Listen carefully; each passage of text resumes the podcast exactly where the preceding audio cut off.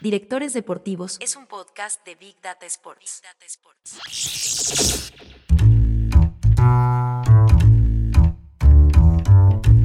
A mí el desayuno mensual me sale lo que me sale un jugador.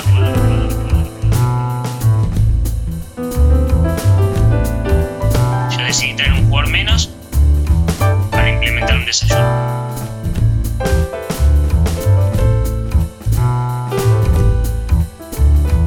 Directores Deportivos es un podcast especial de Big Data Sports y esta es su segunda temporada. Soy Nicolás Rodnitsky y aquí voy a conversar con ellos, los directores deportivos, sobre los proyectos que desarrollan en sus clubes y cómo entienden una función cada vez más necesaria en el fútbol moderno. Fernando Romano es el tercer entrevistado de la segunda temporada de Directores Deportivos. Fernando es el responsable del fútbol profesional del Club Atlanta de 2017 y asumió como director deportivo en junio de 2019.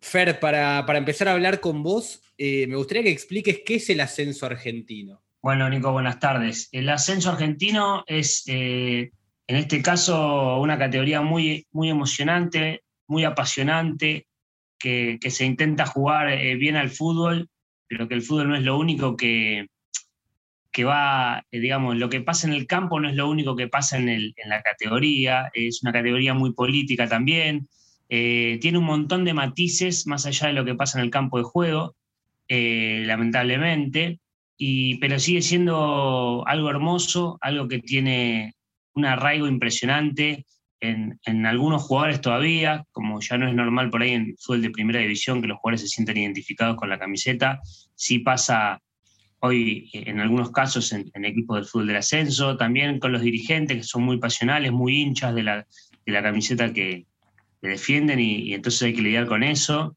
Y, dentro de todo eso que pasa, hay una disparidad enorme entre clubes del interior eh, del país, representados por, provincias enteras y por gobernaciones, y clubes de barrio eh, de la capital federal muy chiquitos y con mucho menos eh, socios y clubes que, están identificados directamente con la política. Entonces es una mezcla hermosa que, termina en, el campo de juego, determinando un 11 contra 11 que puede ganar cualquiera, pero que, tiene un montón de condimentos atrás. Bueno, ahí ya me abriste una ventana que voy a, voy a explorar después, pero antes me gustaría que cuentes cómo es que vos llegás a ocupar el cargo de director deportivo de Atlanta. ¿Cuál es tu trayectoria que te lleva a vos al lugar en el que estás? Bueno, eh, es una trayectoria en general un poco diferente a la de los directores deportivos eh, eh, general y conocidos. Yo no fui jugador de fútbol profesional, sí jugador de fútbol amateur en el mismo club en Atlanta, entre en cuatro años, hasta la cuarta división, previo a la reserva. pero soy socio e hincha del club. y cuando me retiré, o el fútbol me retiró, digamos, siempre tuve la expectativa de trabajar relacionado con el club en, esto que era mi pasión y que no podía hacer desde adentro de la cancha, entonces intenté que sea desde afuera. Incursioné en el, periodismo deportivo, después hice el curso de entrenador de fútbol, después hice el curso de, management deportivo y bueno, siempre relacionado con, buscando mi rol o, cuál quería yo que sea mi rol dentro de la cancha. En el medio fui dirigente del club durante tres años, yo tenía 21 años y hasta los 24 fui, tuve un cargo bajo en, una dirigencia en el club y empecé a aprender un poco lo que era un club desde adentro. Y, ya en el año 2017, 2016, le presenté un proyecto al presidente del club eh, en busca de algunas transformaciones que yo veía de, cosas que se hacían mal o, cosas que, que, se podían mejorar. Y bueno, empecé trabajando en junio de 2017 y hoy casi cuatro años después estoy en este cargo. Hay dos cosas que me interesan de ahí. La primera es, ¿qué era lo que vos veías cuando eras un pibe, 21 años, metido en una dirigencia de un club como Atlanta, que como vos decís, los dirigentes son muy pasionales, como en todo el ascenso argentino? ¿Qué veías vos del proceso de toma de decisiones? Bien, eh, fundamentalmente club de tercera categoría del fútbol argentino, con historia en primera división del fútbol argentino y con un presente en la tercera categoría, y con muchos problemas eh, heredados de muchos años, de juicios, de, muchos empleados que se han ido, de deudas, y permanentemente lo que veía era dirigentes que pasaban por el club afrontando las cuestiones urgentes y no las importantes, es decir, tapando huecos, tapando baches y, e imposibilitados de, de, poder pensar en el futuro, de poder pensar en el crecimiento, porque todo el tiempo había que pensar en cómo solucionar el problema que se te presentaba en lo inmediato. Entonces eso es lo principal que veía, todo el tiempo eh, pensando eh, como, como futuro de lo que iba a pasar mañana eh, me acuerdo una anécdota perfecta de cuando yo me sumé a esa dirigencia, que me suma un, amigo eh, joven que también lo habían sumado para colaborar. Estábamos en una cancha viendo un partido y, estaba eh, justo Atlanta hace un gol y en vez de gritar un gol estaban pensando cómo iban a cubrir la cuenta del banco al otro día.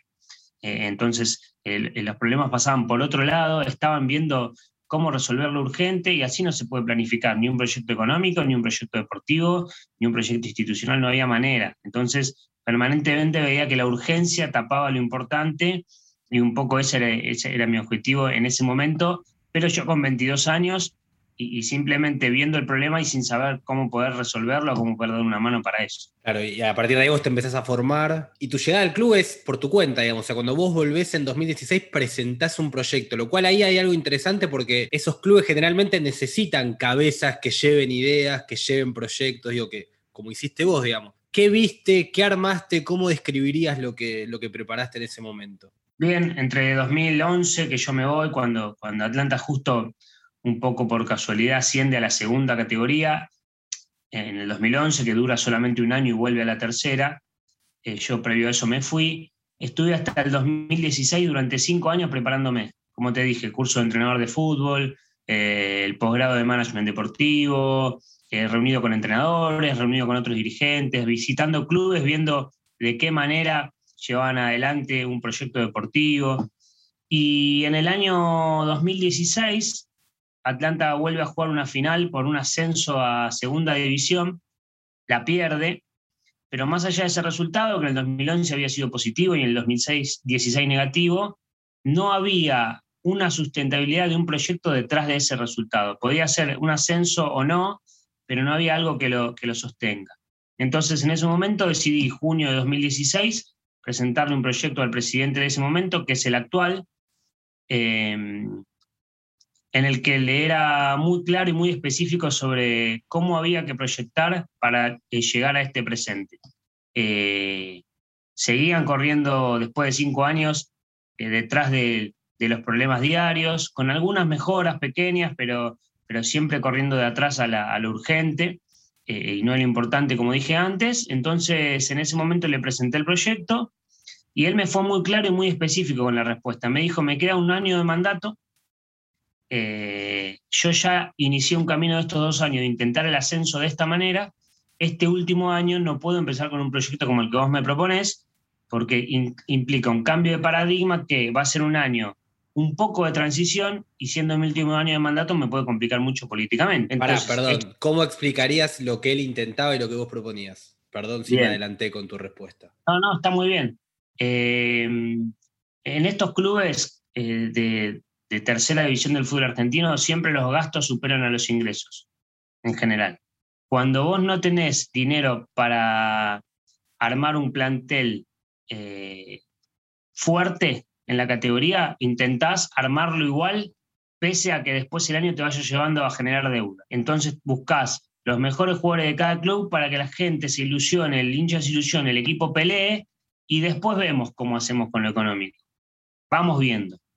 Entonces, ya habían sido dos años de vamos viendo y terminaban en, buenas campañas, pero no ascenso por muy poquito, era un tercer año de hacer lo mismo. Mi idea era un primer año eh, totalmente diferente de, de un entrenador mucho más joven, de jugadores muy jóvenes con contratos a largo plazo, de hacer una base muy sustentable, pero gastando solamente lo que se podía, para años siguientes poder lograr ese ascenso con una base ya de deportiva armada.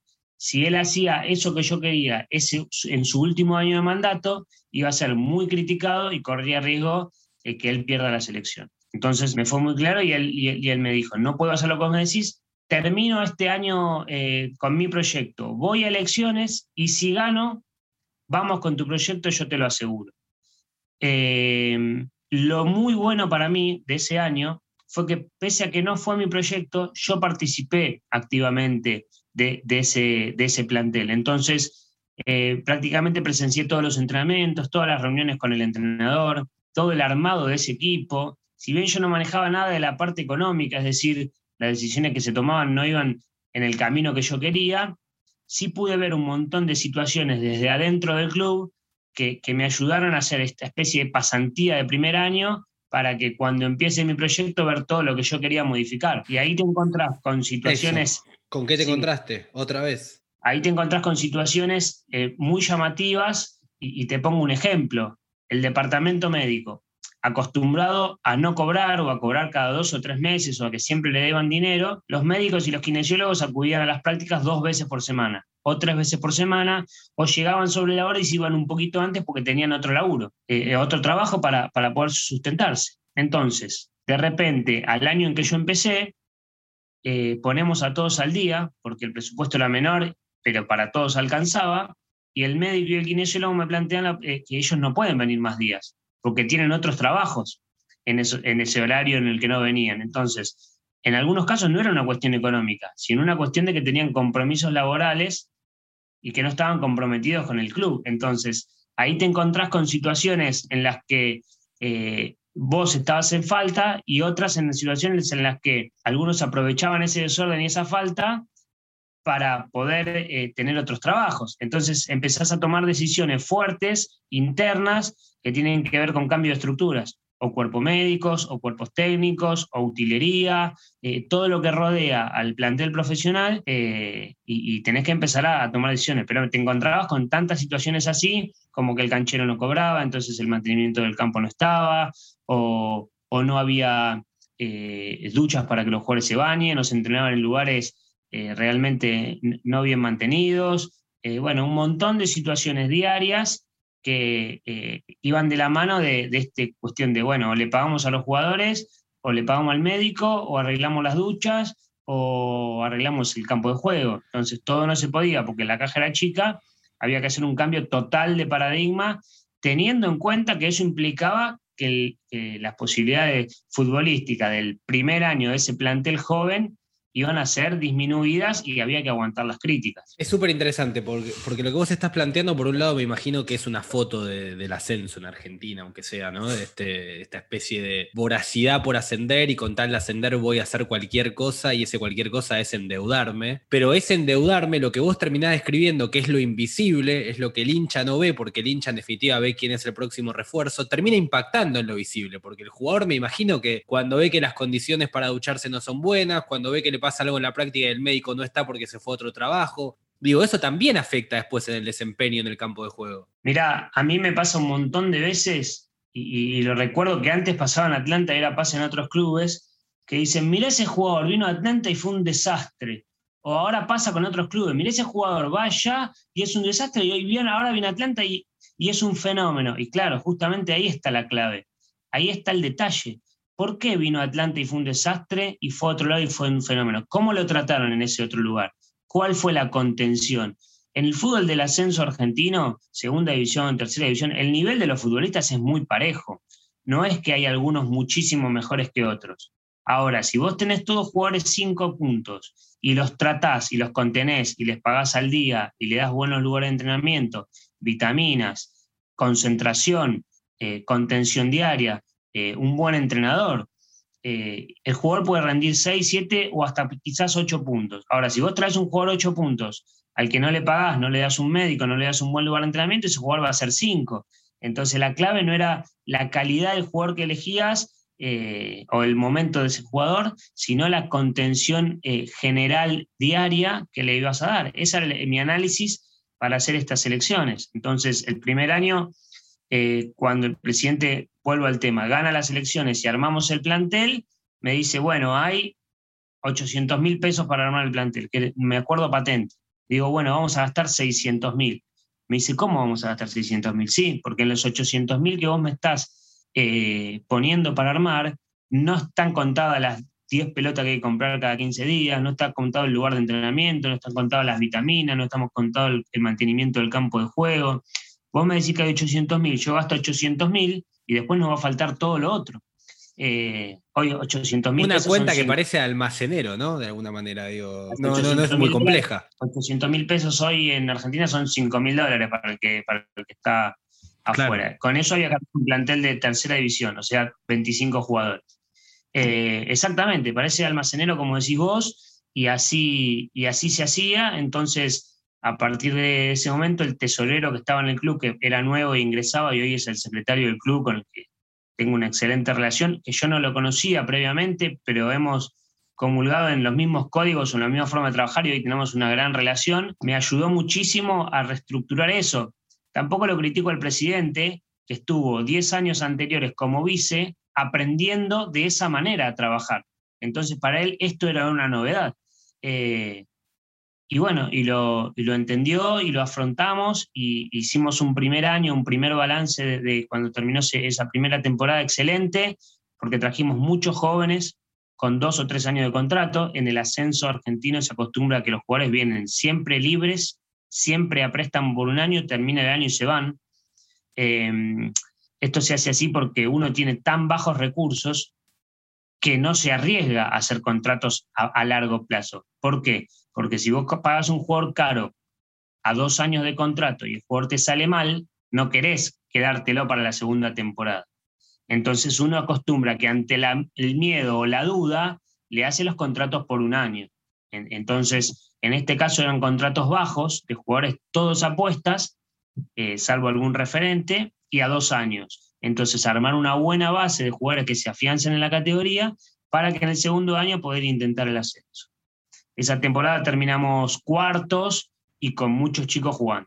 Ahora, ¿cómo le explicás al hincha eso, no? Eh, en un club donde, en una categoría en general, donde el hincha está tan involucrado con el club y está, lo sigue muy de cerca, no es el hincha que solo va a la cancha el domingo, sino que todo el día está consumiendo y, leyendo y demás. ¿Cómo le explicás vos como director deportivo ese cambio de paradigma? Me imagino que no le hablaste de los montos económicos, pero de alguna manera había que, que detallar, ok, el barco va a girar para otro lado ahora. Y necesitamos que nos apoyen, porque en definitiva vos necesitas que el hincha te acompañe.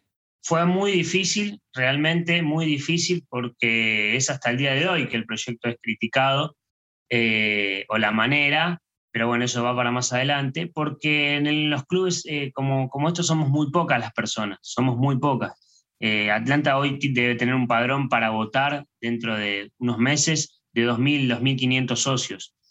Y los clubes en Argentina ¿no? se han convertido en no solo clubes de fútbol, sino clubes sociales. Entonces, muy probablemente esos socios que están dispuestos a votar, no todos son hinchas del fútbol del club, sino participantes de otras disciplinas. Entonces, esos poquitos de fútbol, 800, 1000, 1200 hinchas, quieren que el equipo gane, que el equipo gane, que el equipo ascienda, que el equipo traiga refuerzos y que el equipo salga de la categoría en la que está. Ya, urgente, porque tiene una historia de primera división de sus 115 eh, años, por decir el número aproximado, la mitad de años en primera división, hoy porque estamos en tercera. No me plantees un proyecto de que este año vamos a hacer esta plancha y el otro año vamos a ascender. Yo quiero ascender este año. Y si no ascendemos, por lo menos generame la ilusión de que, de que estuvimos a punto de ascender.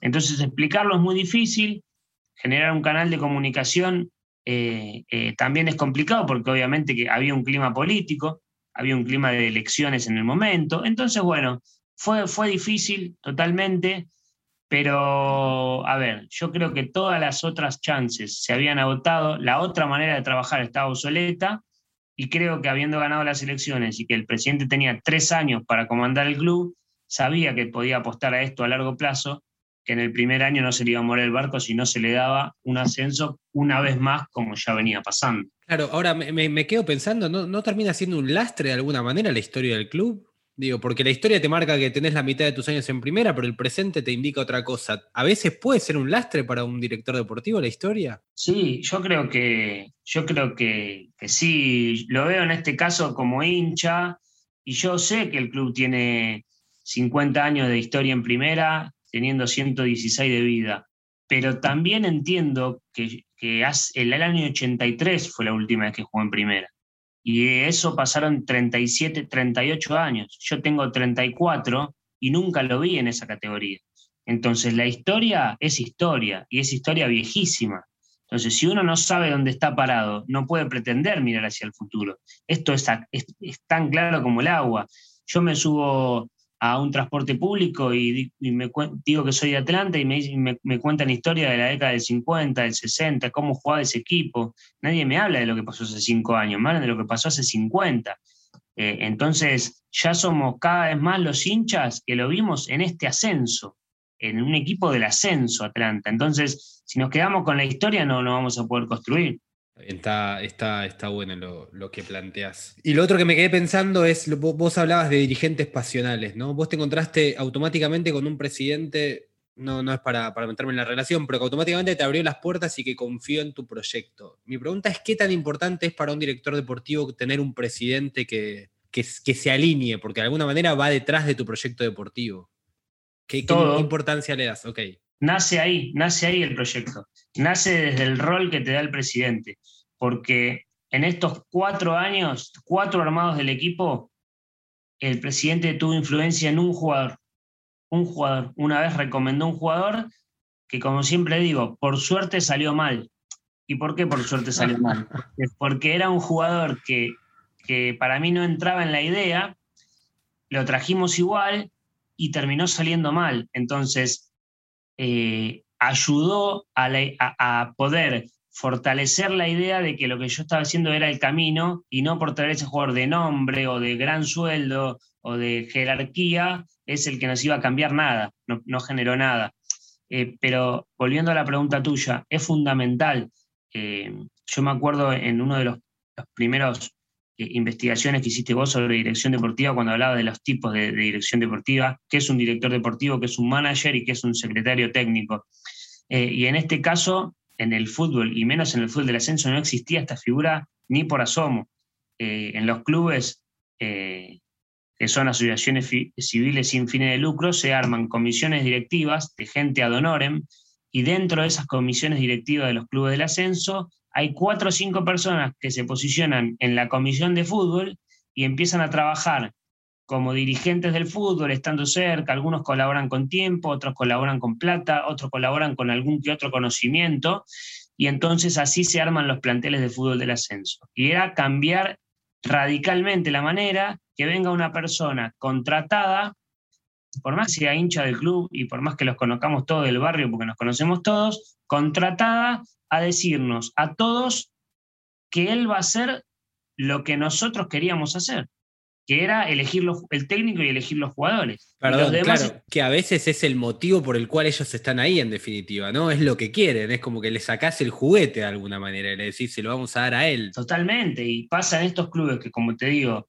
de problemas económicos, que siempre en la comisión de fútbol tenés a alguien que aporta dinero, porque ayuda con eso. Y como ayuda, tiene eh, la posibilidad o la potestad de tener palabra fuerte para elegir tal entrenador o tal jugador o, tal posición. Entonces era un poco sacarnos esa costumbre de decir, cada uno estamos para lo que sabemos. Si vos estás para aportar dinero porque tenés la posibilidad, ese va a ser tu rol, pero no elegir un jugador. Y si no te gusta ese rol, lamentablemente, te quedarás a un costado. Y si vos entendés que eso es lo tuyo, y que obviamente después cada uno opina, pero la decisión va a pasar por el nuevo director deportivo, bueno, quédate, seguí colaborando y sumate, pero siempre detrás de esta idea. Y eso el presidente lo manejó espectacular, hubo gente que se bajó, que, que no soportó e, e, ese rol que le tocaba, y hubo gente que se sumó. Eh, y bueno, en ese sentido así lo empezamos a armar. Ahí de vuelta, el rol del presidente de alguna manera como político dentro de, la estructura del club. Exacto. Eh, ¿De qué cosas se hace cargo un director deportivo en un club de ascenso? ¿Cómo, ¿Cómo es tu día a día? ¿Cuáles son las situaciones que tenés que resolver? Bueno, esto creo que va acompañado con el resultado, porque cuando empezás, sos el encargado del fútbol profesional. Entonces, elegís con el presidente y el, y el secretario un entrenador, empezás a elegir los jugadores, empezás a generar la idea. Y si te va más o menos o mal, empezás a correr riesgo o tu rol es ese. Y si te va más o menos bien, empezás a tener relación con el coordinador de juveniles y con el técnico de la reserva. Y si te va un poco mejor, empezás a aconsejar jugadores para ese rol.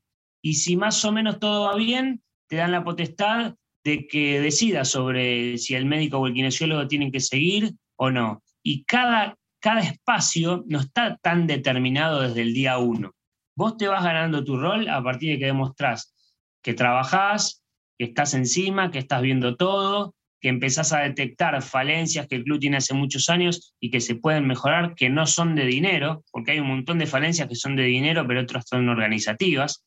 Y entonces cuando vos le empezás a, hacer un, un mimo a la caja del club y los resultados son quizás los mismos a nivel deportivo que antes, pero mejores en lo económico y en lo organizativo, te empezás a ganar un rol o un espacio que antes no lo tenías y tu palabra cada vez vale más. Entonces, si vos después opinás que el masajista se, eh, tiene que ir eh, porque no está cumpliendo con su trabajo o que si el kinesiólogo hay que aumentarle el sueldo porque es un fenómeno, todos van detrás de esa palabra y van a lo que decís vos y ya ni siquiera lo analizan. Entonces, para ganarte eso, lleva tus años, pero como siempre digo, como me decía un entrenador, esto se basa en resultados. Si todo lo que yo te estoy diciendo, por más que mi teoría sea maravillosa, los resultados deportivos no te acompañan, todo lo que vos, yo estoy diciendo hoy, nadie me lo cree.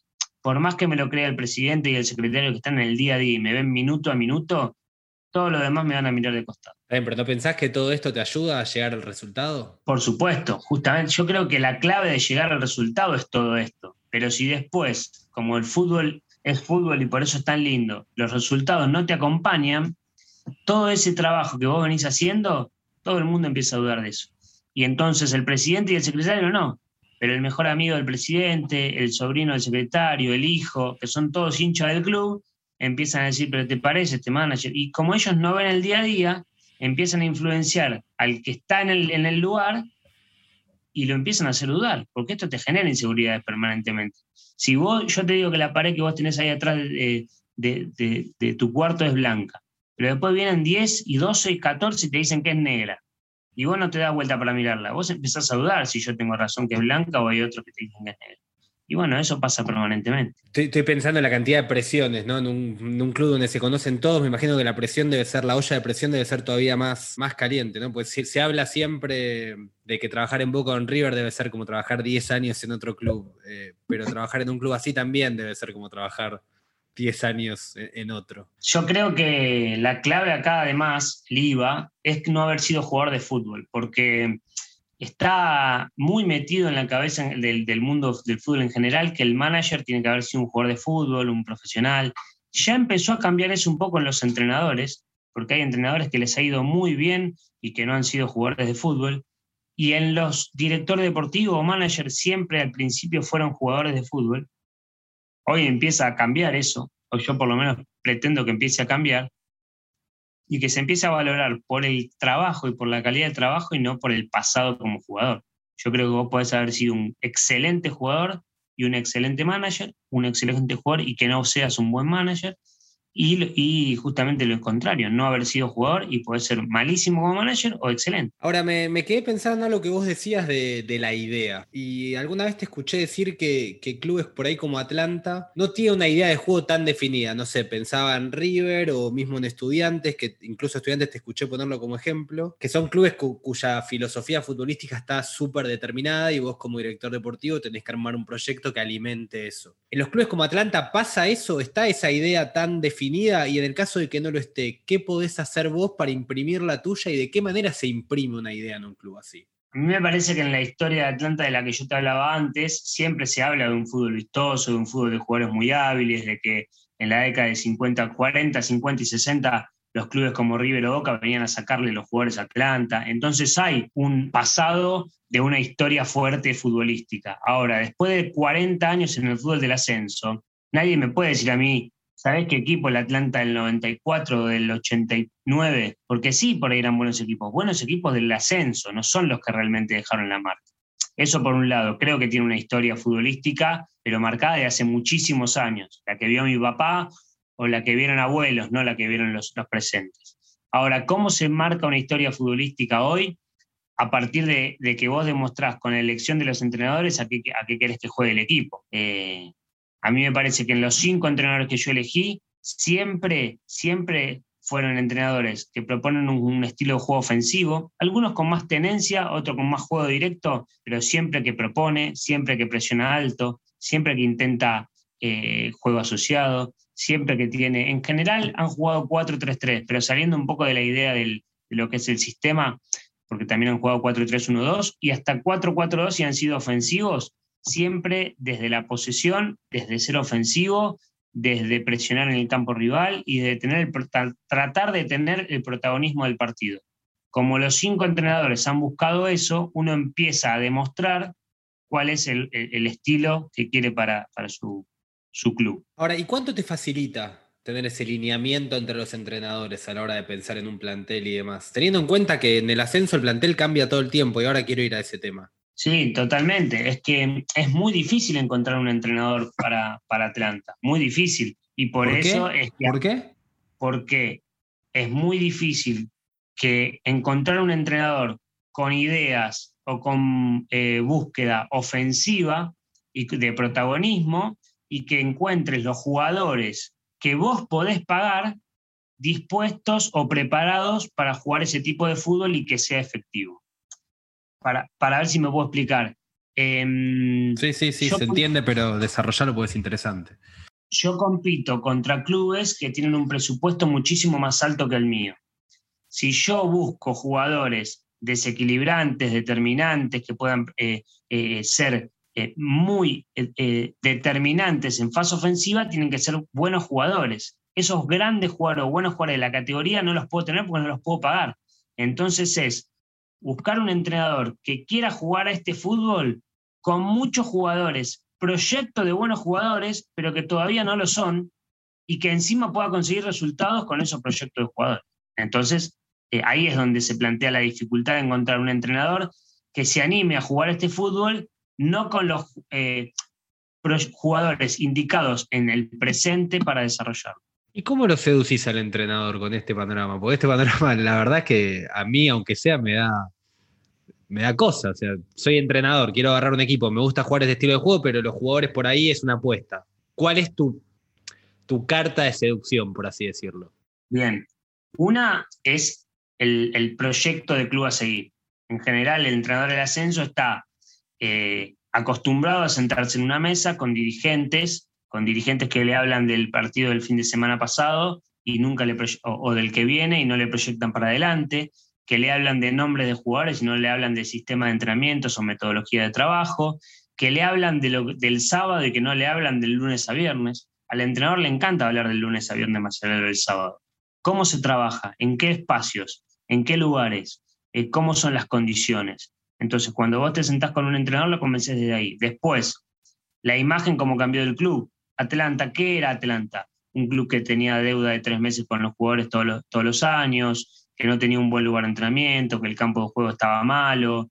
Eh, bueno, hoy qué es Atlanta? Un lugar en el que vas, llegás todos los días 10, cobras el sueldo, que tenés un gimnasio para entrenar, que tenés un lugar para hacer trabajos preventivos, que el kinesiólogo y el médico están todos los días encima, que tenés vitaminas para los jugadores después del entrenamiento, que concentrás, entonces, que tienen desayuno. Hoy los jugadores tienen desayuno obligatorio en el club. A mí el desayuno mensual me sale lo que me sale un jugador. Yo decidí traer un jugador menos para implementar un desayuno. Entonces, todos esos lineamientos, todas esas ideas hacen que el entrenador se convenza más. Ahora, hago un punto y aparte.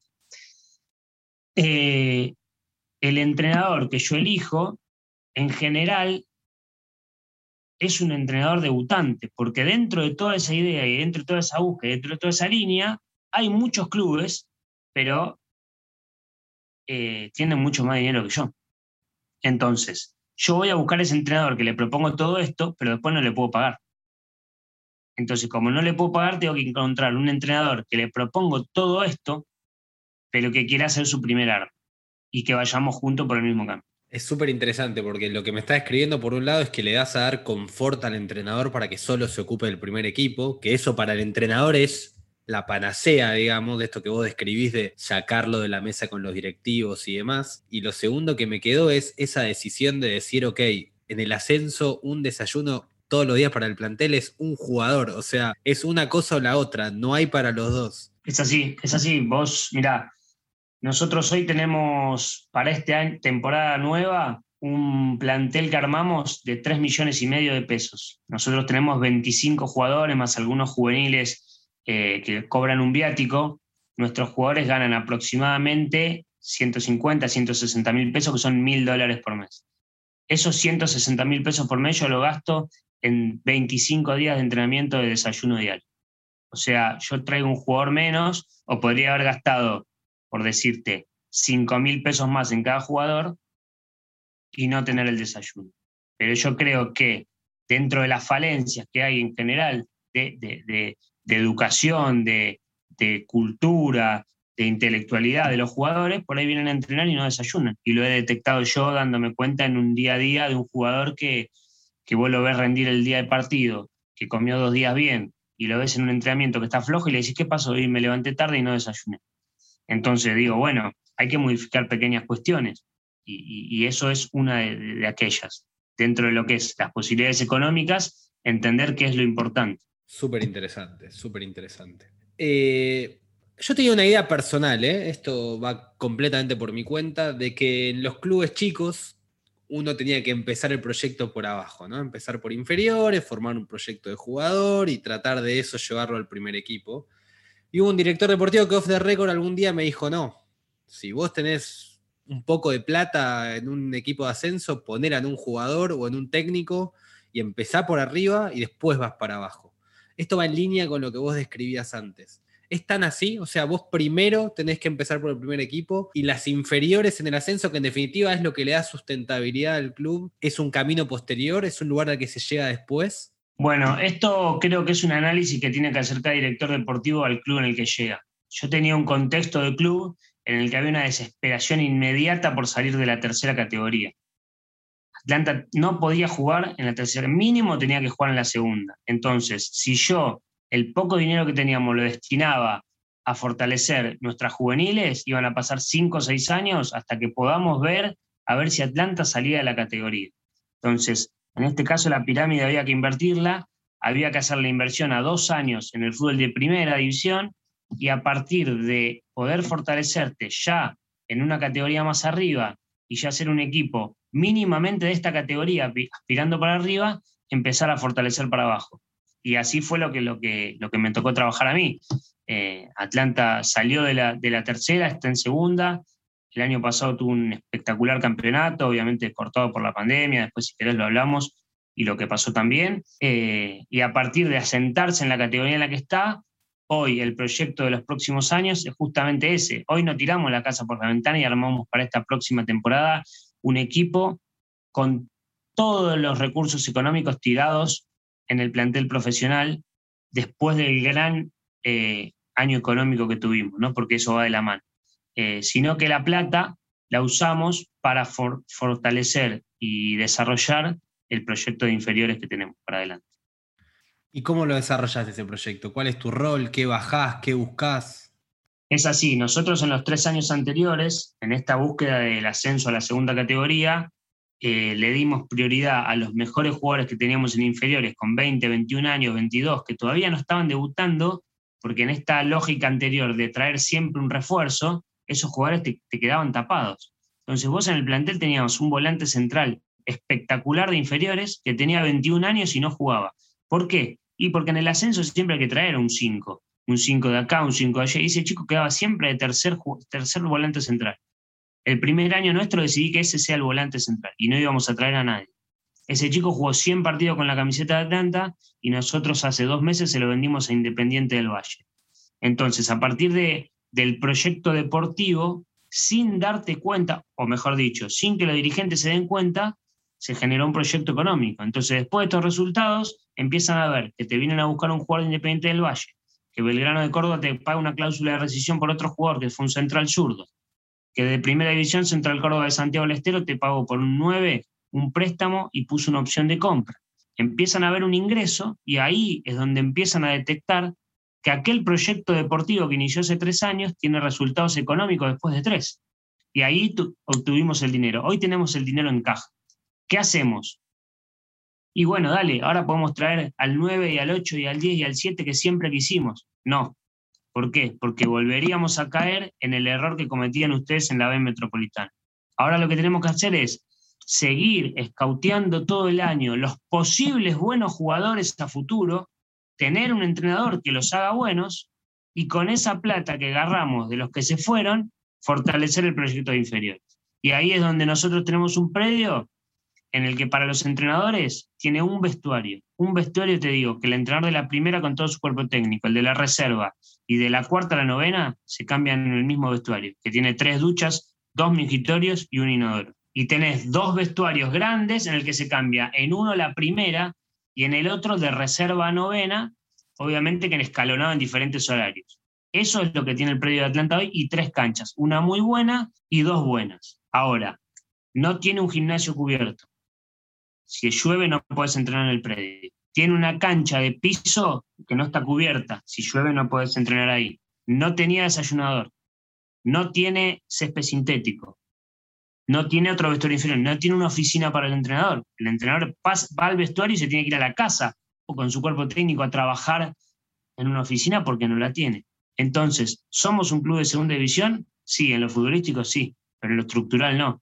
Entonces, ¿qué hay que hacer con ese dinero? ¿Traer al mejor 9 y al mejor 8 y al mejor 5? No, hay que hacer una cancha de CP sintético, una oficina para el entrenador, una sala de video, una utilería, un, un, consultorio médico, un gran vestuario para la primera para que trabaje cómodo. Bueno, todo eso es lo que estamos haciendo este año, en el que soy muy criticado porque armamos un plantel de jugadores desconocidos, que yo creo que van a volver a explotar como ya explotaron los desconocidos que trajimos, pero al mismo tiempo estamos fortaleciéndonos estructuralmente para que a futuro el dirigente que venga tenga una estructura y el técnico que venga y el, jugador que venga tenga una estructura acorde a la segunda división y cada vez quieran venir más. Es la tercera vez que voy a hacer referencia al rol presidencial en todo esto, porque la verdad es que teniendo elecciones a dos meses, digamos, de alguna manera lo que están haciendo ahora es algo que probablemente lo vean o dé frutos mejor dicho, que lo vean, digo, que, que el vestuario esté, que la utilería esté, que la oficina esté, por ahí falta un año para eso, para que, para que esté materializado. Pero son las bases sobre las que construyen el club. Mirá, él me dijo, si nosotros eh, dentro de 10 fechas de este torneo jugadas va a tener elecciones. Si nosotros hoy traíamos a los mejores jugadores de la categoría y en estas 10 fechas a nosotros nos iba bien, él probablemente ganaba las elecciones tres años más. Él se juega a hacer todas esas obras y con los jugadores que yo traje que en esta 10 fechas nos vaya bien y también lo ayuden a ganar las elecciones, pero dejar las bases sólidas y no hacer una locura económica y que en estas 10 fechas no vaya bien em, y, él después tenga que sostener ese lío. Entonces, él prefiere que la gente lo valore por las obras y por eh, el trabajo que se viene haciendo y no por hacer una locura por ganar. Wow, es todo lo invisible, eso, eso es todo lo invisible. Hablaste mucho del scouting. ¿Cómo buscas jugadores para Atlanta? Bien, bien, una, linda pregunta. Nosotros, a ver, dentro de, que yo cuando me fui preparando y cuando fui empezando a trabajar, era todo nuevo para mí. ¿Cómo encuentro jugadores? ¿Cómo hago para ver jugadores para la tercera división eh, de Atlanta? Uno se mete a las plataformas, a Y Scout, a Instat, y para traer jugadores para la B Metropolitana, la información era muy vaga hace tres años. Ahora ha mejorado un poco, pero todavía no, no del todo. Entonces, ¿cómo traigo jugadores? Bueno, ese año eh, me convencí de que lo mejor era ir a buscar los jugadores a las reservas de primera división. Entonces, durante ese año que yo estuve haciendo la pasantía en el club, como te contaba antes, fui a ver muchísimas reservas de primera. Entonces jugaba Lanús, jugaba Estudiantes, jugaba Tigre, jugaba Racing, y yo me iba a ver esos partidos de reserva y miraba los partidos y hacía las fichitas y miraba los jugadores y ahí mismo trataba de empezar, bueno, la relación con un dirigente de Tigre, la relación con un dirigente de Lanús, con uno de, bueno, ¿y cuándo queda libre este chico? ¿Y qué va a pasar? ¿Qué van a hacer? ¿Me lo pueden prestar? ¿No me lo pueden prestar? Y así fui pensando que un jugador medio de la B metropolitana, que gana un sueldo en ese momento de 30 mil, 40 mil pesos, contra un jugador de reserva de primera que ganaba 20 mil, no había diferencias futbolísticas, solamente en aquel que tenía experiencia, en el famoso experiencia en el ascenso, pero futbolísticamente estaban muy bien preparados, solamente les faltaba roce, y que ganaban un sueldo menor. Entonces, o quedaban libre de primera, o eran préstamos de primera. Entonces, por ahí de un plantel de 25 jugadores, yo reforcé con 12, 14 de esos chicos de primera división, muchos a dos años de contrato y que el 100% del pase les queda para el club, cinco o seis refuerzos de, la categoría, de nombre, que le den el roce al plantel, y cinco o seis chicos del club que podían llegar a estar a la altura de jugar.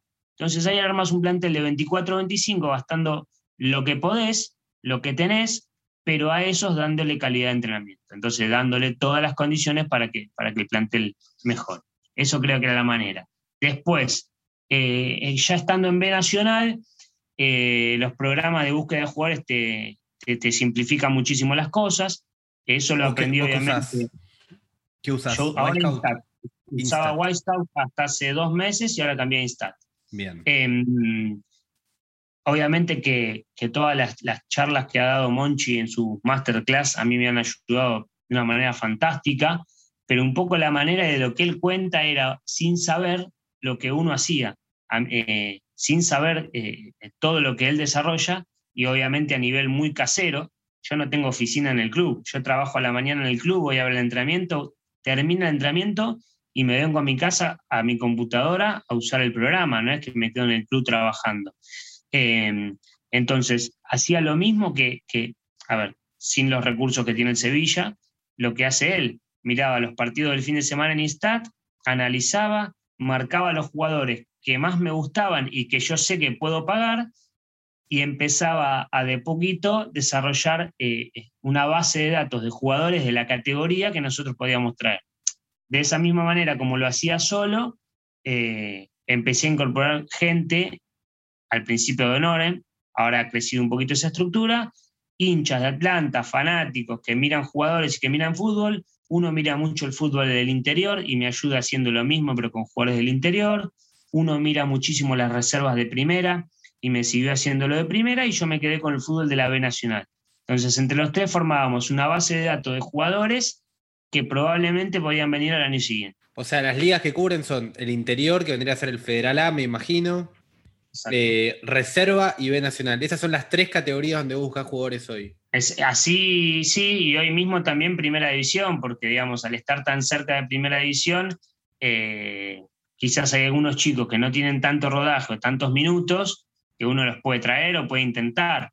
Así que también eh, primera división, entre que están entre reserva y que no debutan en primera, es una posibilidad también. Eso es lo que hacemos básicamente. Y en el momento del mercado de pases, si aparece alguna posibilidad de un jugador que está en el exterior, en el momento eh, puntualizamos y lo investigamos entre los tres diferentes partidos de, ese jugador. Eso te iba a decir, eh, porque tenés una actitud proactiva en el mercado, que es que vos durante el año ya estás, digo, ahora mismo estarás controlando jugadores o empezando a controlar jugadores pensando en junio. ¿Cuántos partidos tratás de ver de ese jugador? ¿Cuántos informes tratás de hacer? ¿Averiguás el entorno? ¿Tratás de hablar para entender la psicología del chico? ¿Qué, qué es lo que vas mirando? Todo eso, obviamente que es difícil, es complicado, porque si bien uno lo puede ir averiguando, después los factores económicos son los que terminan influyendo mucho. Si el jugador es buenísimo jugando, buenísimo físicamente, buenísimo técnicamente y psicológicamente es, impecable, Atlanta no lo va a traer. Yo entonces, probablemente alguno de los factores los tenga un poco disminuidos, reducidos, y yo confío en que en alguna de esas cualidades se las puedo mejorar con la contención del club o con el entrenador de turno. Eh, pero sí, es como decís, ahora empieza el estudio, eh, ya se jugó la fecha 1, eh, yo ya miré cuatro partidos de la fecha de la categoría en la que yo estoy. El otro chico que trabaja conmigo se miró eh, otros partidos porque todavía el Ceral no arrancó y las reservas que ahora juegan los viernes las mira otro chico que va a mirar las reservas los viernes. Entonces yo empezamos a analizar y hacer fichas de jugadores y a partir de que las condiciones futbolísticas se las vemos, después tratamos de puntualizar en gente que lo conozca, gente que entrene con él, entrenadores que lo han tenido, para ver esas que vos decís, esas físicas, esas psicológicas, a ver si dan un poco con el perfil que nosotros buscamos. Ahora es súper interesante porque uno piensa en Sevilla, bueno, Sevilla quizás no es el mejor ejemplo, pero uno piensa en los clubes grandes que hacen scouting y lo que están buscando es al mejor jugador, ¿no? Eh, y vos estás buscando de alguna manera un jugador imperfecto, porque el jugador perfecto probablemente lo estén mirando otros equipos de primera. ¿Cómo se entrena el ojo para darle imperfección? Yo creo que muchas veces me ha pasado, el, ejemplo más claro que te pongo es Jorge Valdés Chamorro, un jugador que yo traje el año pasado, eh, que ahora juega en Guaraní de Paraguay y juega Copa Libertadores. Ese chico salió de las inferiores de Lanús, le fue muy bien en Lanús con Guillermo Borras Esqueloto, sufrió tres roturas de ligamentos, dos estando en Lanús y una estando en Gimnasia de La Plata, y baja a jugar a Nueva Chicago, B Nacional por primera vez en su carrera. Le va seis meses muy bien, le cambian el entrenador, y el entrenador que viene no lo quiere, no le gusta cómo juega, y está un año casi sin jugar en ese equipo. Y esos son los jugadores espectaculares o ideales para vos, que vos sentís que dentro de tu estructura pueden jugar bien. Y por ahí en ese otro equipo no están jugando, porque si Valdés Chamorro hubiese jugado todo el año de titular en Chicago, yo no lo traía al año siguiente, lo llevaba a un club que le iba a pagar mejor. Él venía un año casi sin jugar, vino acá, jugó como tenía que jugar un año, como sabíamos que iba a jugar, y hoy, hoy se fue a jugar a Guaraní de Paraguay, es Copa Libertadores. Entonces, ¿cómo se entrena ese ojo? Te pongo otro ejemplo excelente. Nosotros en el extremo derecho trajimos libre de Tigre a Walter Massanti. En Tigre no lo tenían en cuenta Walter Massanti, un extremo derecho muy rápido, muy veloz, sin gol. Estuvo acá tres años. Recién el tercer año explotó. Hizo un montón de goles y se fue a jugar Guachipato de Chile, también Copa Libertadores. Después de él trajimos en esa posición a Julián Marcioni, un extremo derecho de Newells, que Newells lo prestaba, lo había prestado a Mendoza. Vino acá, jugó seis meses y hoy es titular en, el primer equipo de Newells. Y ahora, atrás de él, trajimos a Santiago Solari, un extremo derecho del Federal A de Juventud de San Luis. Eh, entonces, los tres ejemplos son exactamente diferentes. Reserva de Tigre Masanti, Primera División a préstamo B Nacional Marcioni, Federal A Santiago Solari. Son jugadores que no estaban vistos como el mejor en su club o como que no, todavía no habían explotado, como el caso de Solari, quizás Solari en 6, 8 meses, 9, me lo lleva a Tiro, me lo lleva a Belgrano. Y yo tengo que ir a buscar otro Solari, o otro Marcioni, o otro Masanti, que es el que viene atrás investigando el mercado. Porque, ¿Por qué Belgrano o Tigre no hacen este scouting? Porque ellos después lo pueden pagar. Ellos esperan a que se destaque en Atlanta para comprarlo. Está bien, pero pueden hacer un scouting igual al nivel de ellos, digo, pero de alguna manera es para achicar el error. Vos lo que haces es generar conocimiento del jugador para tu club. Exactamente. Sí, sí, yo pienso lo mismo que vos, pero digo, por ahí el que tiene dinero puede aprovechar, esperar y dice, mira, juega en el Federal A, no se va a venir a destacar a Tigre. Primero que se destaque en Atlanta, porque si no, ¿cómo sé si le da para Tigre o no? Bueno, yo tengo que ir a buscar el jugador que todavía está en pos de destacarse. Y bueno, a eso apuntamos. Ahora, tenés un problema ahí, porque de alguna manera si vos haces un scouting bueno, como los tres casos que me marcaste recién, y se destacan en tu club, por un lado generás ingresos para tu club, porque ese capital lo capitalizás, valga la redundancia, pero por otro lado tenés que estar buscando al próximo, todo el tiempo. Digo, ese es el gran desafío del ascenso, es todo el tiempo estar reinventándose permanentemente. Totalmente, porque el fútbol argentino es así, el contexto es así, vos no, no traes jugadores por cuatro años o jugadores con un contrato larguísimo, porque los jugadores aspiran siempre a mejorar económicamente. Entonces saben que el paso en Atlanta es generarse una gran vidriera para después pegar un salto y un crecimiento.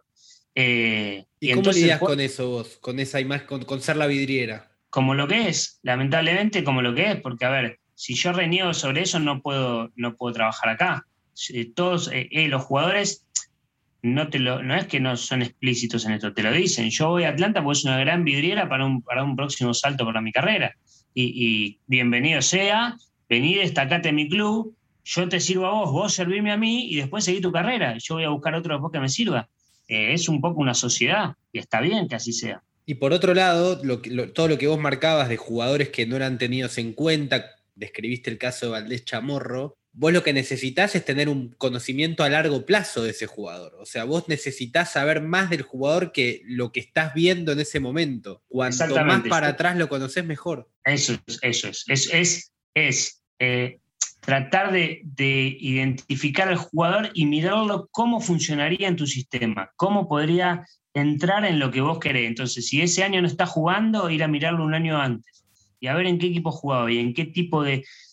A mí me pasa todos los mercados de pases que, la gente, el público en general del club me pide al jugador que se destacó la semana pasada en, en las finales del reducido. Y ya se olvidaron del que se destacó en las finales del reducido de la temporada anterior. Bueno, eso pasa en el mundo del fútbol en general.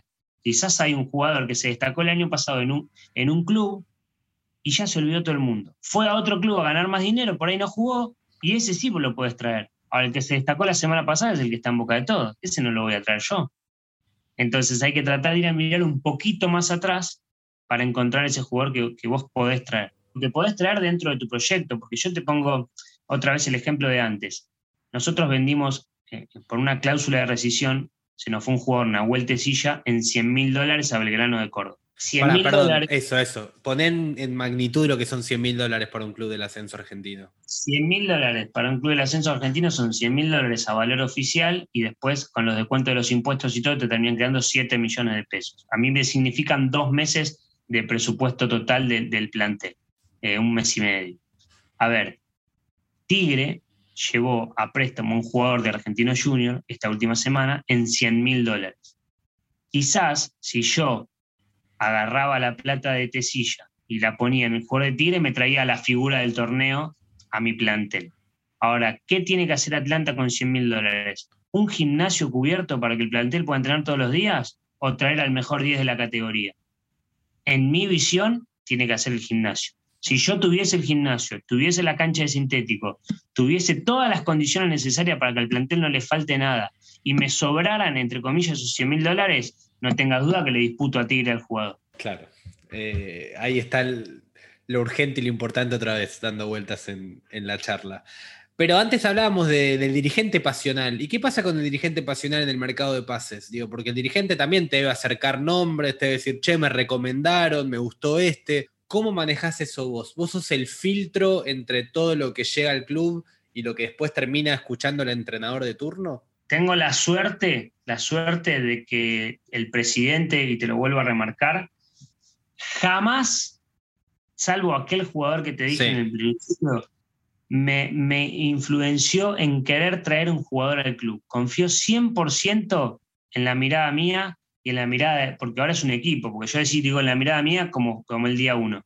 Ahora tengo un chico que es el scouting, tengo el que me hace el Federal A, tengo el otro chico. Entonces, ahora somos tres y medio que trabajamos todo el día. Entonces, confía plenamente en ese equipo de trabajo y, no participa. Y todos los otros dirigentes van alineados dentro de esa idea. Entonces, aceptan eh, eso. Ahora, después, si muestran preocupación, y sí, si de repente, como esta temporada, empezamos perdiendo un partido de Copa Argentina con un equipo de una categoría inferior y en los amistosos nos iba más o menos, ¿no te parece, Fer, que nos falta un jugador en esta posición un poco más fuerte? Y en esta posición, digo, sí, coincido con ustedes plenamente. No está en el mercado ese jugador para que lo podamos traer. No es que es una cuestión de dinero. No es un mercado en el que esos jugadores estén disponibles para traer. Listo, perfecto, dale para adelante entonces. Entonces sí me manifiestan su preocupación, pero no con nombres, sino con situaciones. Y eso también, porque no es que me dicen hay que traer a Nico de 5, no. Eh, me parece que en esta posición de volante central nos quedamos un poco cortos, Fer, porque nos falta un poco de garra, un poco de agresividad, un poco de altura. El otro día vimos este partido y no nos gustó. coincido con ustedes, pero en el mercado no hay un jugador de esa característica. Yo recorro y repaso, ustedes ya saben, miro todo el mercado. Ese jugador que ustedes quieren, que yo también lo quiero, no está. No está, no está, no está, porque tiene contrato. Me gusta este que tiene contrato allá. Me gusta este que tiene contrato acá y este que tiene Boca no me lo presta porque se lo da préstamo a este equipo y a mí no me lo dan. Eh, bueno, listo, entonces dale para adelante con lo que hay. Y así, eh, la verdad que es una charla recontra amena, recontra eh, agradable, porque ya te digo, no son de planteos de nombres, sino que son de planteos de situación. ¿Tenés la posibilidad, como dicen muchos directores deportivos, de, de, establecer perfiles para lo que vos querés en tu equipo? ¿Querés laterales de esta manera, centrales de esta manera, volantes? ¿Podés hacerlo?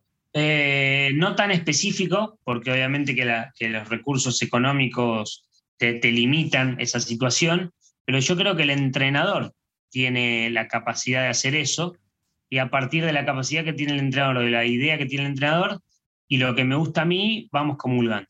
A mí me dijo eh, en este mercado, yo voy a jugar de, determinada manera, con los extremos un poco más cerrados y con los laterales que pase muy profundo el ataque. Entonces necesito laterales de mucho ida y vuelta, que sean así, así. Bueno, en el plantel actual del año pasado tenemos dos que son así, y vamos a traer otros dos que sean de la misma manera, por ejemplo. Entonces sí, establece el perfil del entrenador de lo que quiere y dentro de lo que nosotros buscamos, tratamos de, que, de que, se amolden a eso. Ahora, eh, yo puedo tener 7, 8, 10 opciones de eso, pero después lo económico me limita. Termino trayendo un jugador de ese perfil, con unas condiciones espectaculares, un lateral derecho que traje, bueno, lo voy a nombrar porque no me afecta, digamos, un lateral derecho que traje de, reserva de Racing, con ese perfil, con unas características sensacionales, pero obviamente con, un, con una cuestión psicológica que todavía no ha desarrollado, no ha madurado, que lo hace que venga a préstamo Atlanta y no juegue de titular en la primera de Racing. Porque ese jugador con la mentalidad de Buffarini es el 4 de la selección. Pero hay algo, hay algo que le falta todavía, que no ha madurado y no ha desarrollado, y quizá nosotros se lo podemos aportar desde, desde nuestro lugar. Eh, así que bueno, eh, obviamente que como te decía antes, en algún perfil te quedas corto porque lo económico hace que no puedas elegir lo que vos querés y es lo que tratamos de identificar rápido para desarrollarlo cuando ya lo tenemos, que es lo que vos me preguntaste. ¿Buscás hacer, eh, ponés el caso de Racing, buscás hacer acuerdos con clubes de primera, digo, para cubrir, porque pasa mucho eso también, ¿no? Que un jugador se forma mejor jugando por ahí una primera nacional que jugando una reserva, digo, el roce, el desarrollo. Tratás de buscar que esos clubes que a veces se le caen, no, no, tienen espacio para la cantidad de jugadores que tienen, vean en tu club, en Atlanta, un lugar para desarrollarse. Vos me preguntaste antes cuál es el rol del, director deportivo Mayo durante el año y esa es parte del, trabajo.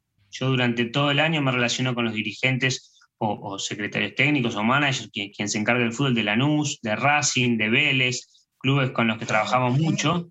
Y, y la verdad que es muy agradable, porque después cuando llegas en la época del mercado de pase, no le decís, hola, mucho gusto, soy Fernando, quiero tu lateral derecho. Vas buscando ese, ese, vínculo y esa relación. Y obviamente que hay unos clubes más celosos y otros menos, y ahí empieza la parte de negociación. Yo quería extraer este lateral derecho que a mí me gustaba, y Racing solo me lo prestaba con un acuerdo de préstamo sin cargo, sin opción, yo no me quedo con ningún porcentaje del pase, termina el torneo y se va. Y bueno, y ahí yo tengo que analizar, ¿eso me sirve? O la verdad que al club no le generó ningún ingreso y nada más. Bueno, en este caso consideré que me servía. Pero después por ahí hay otro jugador que yo solamente lo traigo si Danús me deja, me lo deja libre y, yo me puedo quedar con el, parte, con el pase del jugador. O si viene con un acuerdo que por lo menos me dejan el 30. Entonces, cada negociación es diferente de acuerdo a la necesidad que yo tenga y a, los días que van pasando de mercado y me voy quedando sin jugadores para esa posición, cómo puedo eh, o, negociar para ver en qué condición viene el jugador, si a préstamos, si con cargos, si sin cargos, si tengo un porcentaje, si no tengo nada, etc. Eh, Fer, no te quiero robar mucho más tiempo, pero no, quiero dejar de preguntarte esto, que es, ¿por qué dirías que los clubes del ascenso necesitan directores deportivos? ¿Son los que más lo necesitan? Yo creo que lo necesitan siempre y cuando el dirigente, como pasa en Atlanta, entienda cuál es su, rol a partir de que haya un director deportivo. Em, yo creo que lo necesitan si ese director deportivo demuestra estar capacitado y a la altura, o si solamente por haber tenido un pasado en el club eh, como jugador, eso lo ayuda al dirigente a taparle otras situaciones, ahí no, no, creo que lo necesite. Y si son los que más lo necesitan, no sé, yo veo casos en clubes de primera división con mucho dinero y con muchos recursos que tienen director deportivo que no cumplen el rol o no los dejan cumplir o que no los tienen y a los clubes futbolísticamente no les va como pienso que les podría ir. Entonces yo creo que también los clubes de primero lo necesitan. Me parece que debería haber una, entre comillas, obligación de capacitación en los directores deportivos, eh, una obligación de, mostrar permanentemente, de, cumplir, eh, a ver, eh, cumplir pautas y demostrar su trabajo a partir de cada año e ir cumpliendo eh, ¿cómo te puedo decir? De cumpliendo metas y cumpliendo objetivos, pero demostrando el trabajo que se va haciendo para que sean analizados, una especie de auditoría del club al director deportivo. ¿A vos te la hacen? Yo la, propongo, la propongo. No me, no, me, la hacen directamente, no me la piden, pero al terminar cada temporada eh, propongo una reunión y me reúno con estos dos directivos que después trasladan a la comisión directiva el análisis del año, el análisis deportivo, económico y estructural y los resultados. Así que para mí rendir cuentas es lo mejor que te, puede pasar. Te, lo preguntaba así medio dirigida la, la, pregunta porque yo tengo la idea de que en definitiva cuando uno logra estructurar un proyecto deportivo, por más pocos recursos que tengan, si los pone en línea, saca una ventaja respecto a los que no.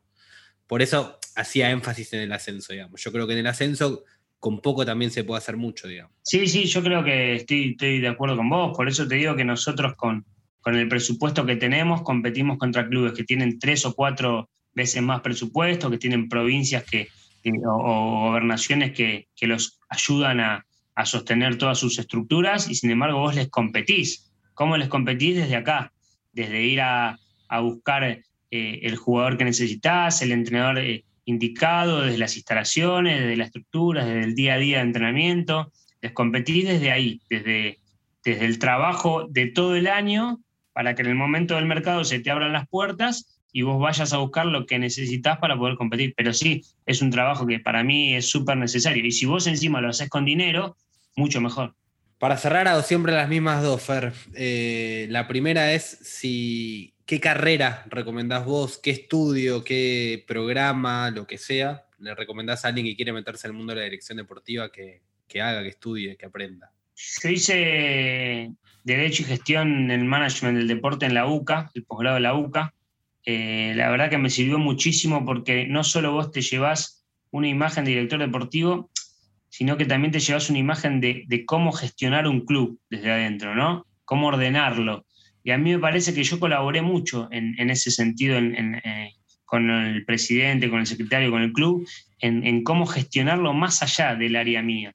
Eh, a mí me parece que el, curso de manager deportivo que dicta la Fundación Futbolista debe ser, fui a dar una charla una vez, y debe ser interesante, y debe haber un montón de carreras, otras que hoy no conozco, pero que también te deben dar mucho, mucha alimentación, digamos, para, la carrera. Pero para mí el curso que yo hice me ayudó muchísimo para la gestión interna, porque en definitiva la gestión del manager deportivo saliendo de lo que es elegir jugadores eh, es muy parecida a la de un rol gerencial en cualquier tipo de empresa, en cualquier tipo de área.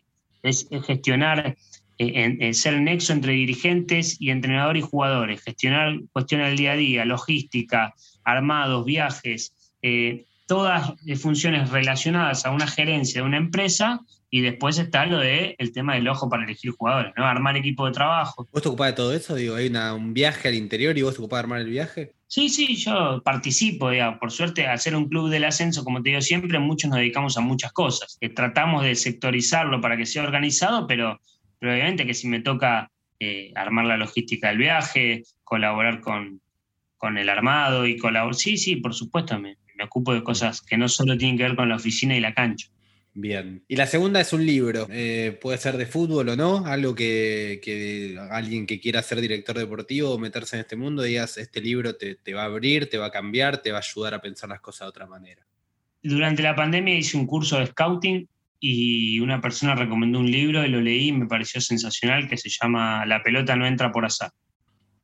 Es de Ferran Soriano y justamente habla de, todo lo que es la gestión deportiva en la época de Laporta en el Barcelona y me parece fantástico porque eh, habla muchísimo y, hay partes interesantísimas sobre que, entre comillas, al estar todo inventado en el fútbol, eh, cuando uno está más rápido para tomar decisiones y más seguridad tiene en las que toma, eh, es donde más se destaca. Y a mí me pasa permanentemente de vos vas a elegir un jugador y estás convencido, pero vas a sacar a otro que más o menos anduvo bien y vas a cambiar ese más o menos por uno que, y, si está convencido, hacelo y dale para adelante, porque donde te entra la duda y la inseguridad es donde peor te, te, puedes manejar. Entonces, si estás convencido, avanza. Y creo que ahí está la clave, en, donde eh, si, si dudás o si te pones duditativo, eh, por ahí puedes empezar a, generarte una inseguridad interna o si lees mucho las redes sociales o si permanentemente te critican, vos si estás seguro de lo que haces, toma decisiones y dale para adelante y confía. El libro es muy interesante en ese sentido. Fer, mil gracias y te agradezco por haber contado el proyecto Atlanta acá en Big Bueno, muchas gracias a vos y obviamente a disposición